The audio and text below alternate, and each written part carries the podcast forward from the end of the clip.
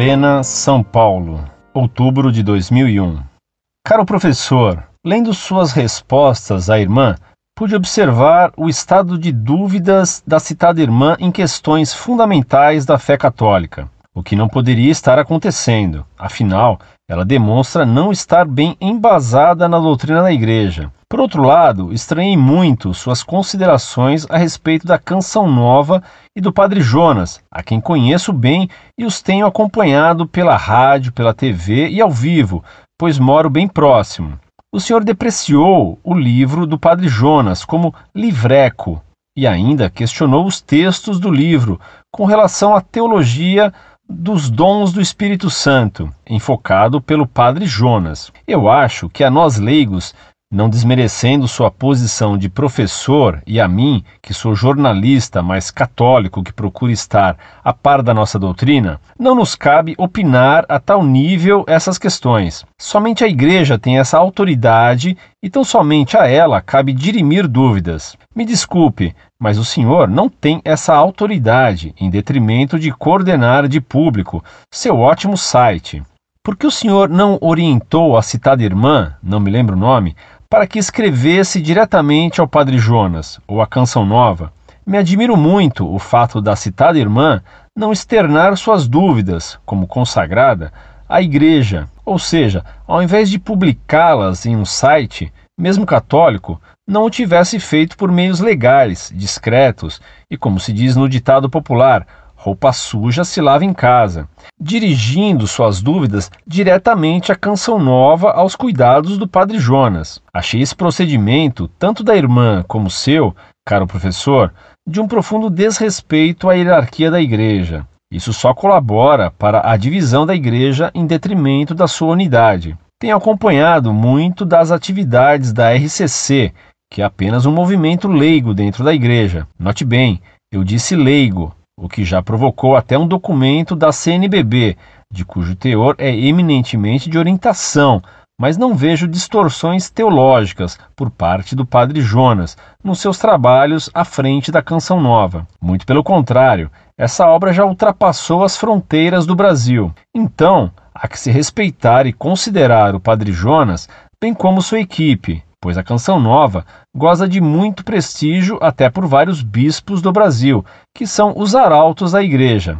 O próprio Papa João Paulo tem pela Canção Nova e Padre Jonas um extremado carinho e docilidade. Então, mais uma vez, caro professor, em que pese suas capacidades intelectuais e conhecimento teológico acendrado, quero expressar de público minha surpresa ao ler as dúvidas da irmã bem como suas considerações sobre o livreco do Padre Jonas, da RCC e da Canção Nova.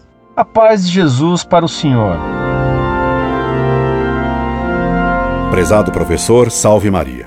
Encontrar seu nome em meu computador foi uma boa surpresa, a menos que esteja incorrendo de novo num equívoco de homonímia. Conheci há 30 anos um professor, que era de Lorena também, como você. Seria muita coincidência de nomes e de cidade, gerando um novo equívoco, que você não fosse parente dele. Se for seu parente, suponho que ele seja seu pai ou seu tio. Pergunto-lhe como ele está. Se for o caso, mande-lhe meus cumprimentos e um abraço saudoso pelas lutas que mantivemos juntos contra os professores marxistas num colégio na Moca. Caso de fato seja parente dele, dê também para as filhas dele, que foram minhas alunas, um cumprimento especial do professor de História. Passo agora a responder a sua objeção. Como você se permitiu discordar de mim, apesar de ser nosso primeiro contato, permita-me discordar de você no que você afirma. Não nos cabe opinar a tal nível essas questões. Somente a Igreja tem essa autoridade e tão somente a ela cabe dirimir dúvidas. Me desculpe, mas o Senhor não tem essa autoridade em detrimento de condenar de público. Você está completamente enganado. Cabe sim, Senhor. E é até obrigação. Todo fiel tem a obrigação de denunciar algum erro contra a fé, vindo esse erro de quem quer que seja. O próprio São Paulo nos advertiu dessa obrigação ao escrever aos Gálatas. Ainda que nós mesmos ou um anjo do céu vos anuncie um evangelho diferente daquele que vos temos anunciado, seja anátema. Gálatas 1:8. Ora, o padre Jonas Abib é menos que um anjo do céu. Somente a igreja tem o direito de condenar oficialmente um erro. Eu, como simples leigo, apenas constatei que ele escreveu e defendeu uma doutrina contrária ao que ensinou o Concílio de Trento. Não emitiu um juízo meu. Repetiu que ensina o Concílio de Trento, que é um ensinamento oficial e infalível da Igreja, mostrando que o que diz Padre Jonas Abib contraria a doutrina oficial e obrigatória da Igreja. Não sou eu, pois um simples leigo que condena as teses de Padre Jonas. É o Concílio de Trento com anátemas. É curioso que você não tenha se preocupado em dizer nada sobre o argumento doutrinário. Fica parecendo que você dá mais importância a Padre Jonas Abib que ao Concílio de Trento, o que seria bem lamentável e também condenável. Afinal, um concílio infalível é mais importante que a amizade e o apego que podemos ter por um sacerdote, ainda que ele seja de Lorena. Aliás, o princípio que você coloca e que citei acima em itálico o impediria também de me criticar. Não nos cabe opinar a tal nível essa questão, o que é um absurdo. Você me escreve: Achei esse procedimento, tanto da irmã como seu, caro professor, de um profundo desrespeito à hierarquia da igreja. Se você estivesse certo, são Paulo teria dado um mau e falso ensinamento quando mandou que se denunciasse o lobo e se o anatematizasse, caso quem quer que fosse ensinasse um erro contra o Evangelho. Eu não tenho autoridade nenhuma para coordenar nada e ninguém, nem para coordenar pública ou particularmente questões de religião. Nisso concordo com você. E não tenho nenhuma pretensão de coordenar nada, muito menos a religião. Você me atribui uma pretensão que não tenho e que recuso. Mas isso não me exime do dever de pensar e de constatando, como constatei e provei, que num livro, seja ele de quem for, há um erro contra a fé. Sou obrigado, em consciência, a denunciar o erro, cabendo às autoridades da Igreja tomarem providências oficiais, se julgarem conveniente, quando julgarem conveniente. Se não há direito de dizer o contrário do que diz o padre Jonas Abib, muito menos teria ele direito de dizer o contrário do que ensinou infalivelmente o Concílio de Trento sob pena de excomunhão. Repito, você parece colocar Padre Jonas Abib acima do Concílio de Trento, parece considerar mais criticável meu comportamento num site do que um padre escrever frases contra a fé ensinada por Trento. Isso me parece é levar a amizade pessoal e o sentimento de cidadão loreno muito além dos limites do razoável. Quanto a fazê-lo de público, também é correto, pois os livros de Padre Jonas Abib foram publicados e são lidos por um grande público. Meu caro, sua tese contraria toda a história da Igreja. Em todos os séculos houve polêmicas entre leigos e padres, leigos e bispos, entre bispos e bispos e etc. Ainda agora, há poucos meses, houve cardeais e bispos que se rebelaram contra a declaração Dominus Jesus, aprovada pelo Papa, e você me critica porque ousei discordar de um padre, e de um padre de Lorena, só porque é seu conhecido. Você não fique perturbado pelo fato de que critiquei um padre de Lorena. A honra e a paz de Lorena não está acima da unidade da fé. Seu posicionamento parece-me um tanto ingênuo e romântico. Sendo um padre o autor de um livro, dever-se-ia abolir qualquer julgamento e crítica sobre ele. Se um padre cometer um crime, ele deve ser denunciado por qualquer um. Acobertá-lo é que seria cooperar com o crime. O erro contra a fé, sempre com efeitos piores do que os atos contra o corpo, também deve ser denunciado. Dizia-lhe que há divisões públicas hoje, e mesmo entre os bispos. Ainda por ocasião da última reunião da CNBB, Dom Castanho, bispo de Jundiaí, afirmou que a CNBB é dominada por uma minoria de bispos de pensamento influenciado pelo marxismo. E isso foi exposto ao público. Ainda agora, meu rádio está ligado no noticiário.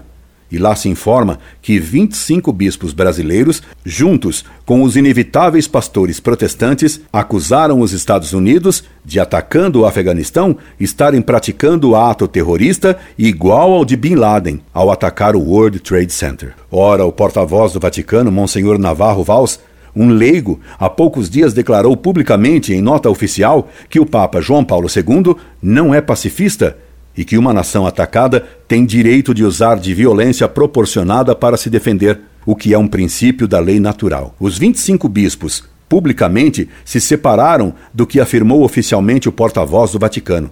Então, em meio a tantas divisões lamentáveis, por que você me condena como causador de divisão por criticar um erro contra a fé encontrado num livreco de Padre Jonas? Repito, Quem divide é quem escreve um erro, e não quem defende a doutrina de um concílio infalível que todos os católicos devem aceitar, mesmo os que são de Lorena. Mesmo você. Você, meu caro, aceita o que afirmou dogmaticamente o que ensinou o Concílio de Trento?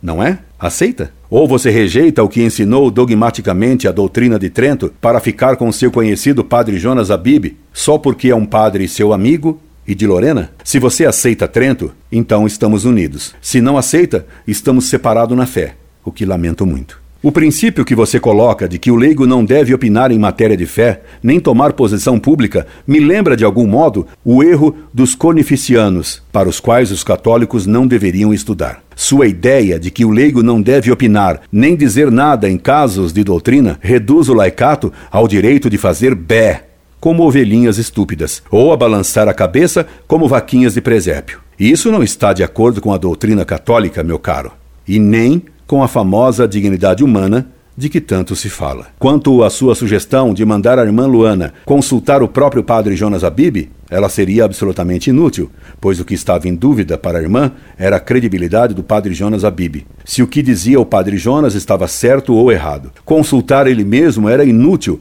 pois é claro que ele ia confirmar o que escrevera em seus livros. Ou você acha que a roupa suja a expressão é sua, não a minha. Publicada por Padre Jonas, não é conhecida pelo público. O mal está em que muitos acham que essa roupa está limpa quando está suja por erros contra a fé, como demonstrei. E denunciar um erro só colabora para estabelecer e fortalecer a unidade, pois é o erro que divide. A verdade, meu caro, une e unifica. É por isso que os papas sempre condenaram oficialmente os erros. Combater a doença, meu caro, é o que traz a saúde. O fato de a canção nova estar soando desafinadamente, até fora do Brasil, não prova que ela seja boa. A seita de Edir Macedo também se espalhou pelo mundo, como também a seita Moon e a TFP, idem. E nem por isso são boas. E para finalizar, explico-lhe com a atenção que teria pelo filho de um ex-companheiro de trabalho que o livro do Padre Jonas, A Bíblia foi escrita para você, é um livreco mesmo, e por três razões. Primeira,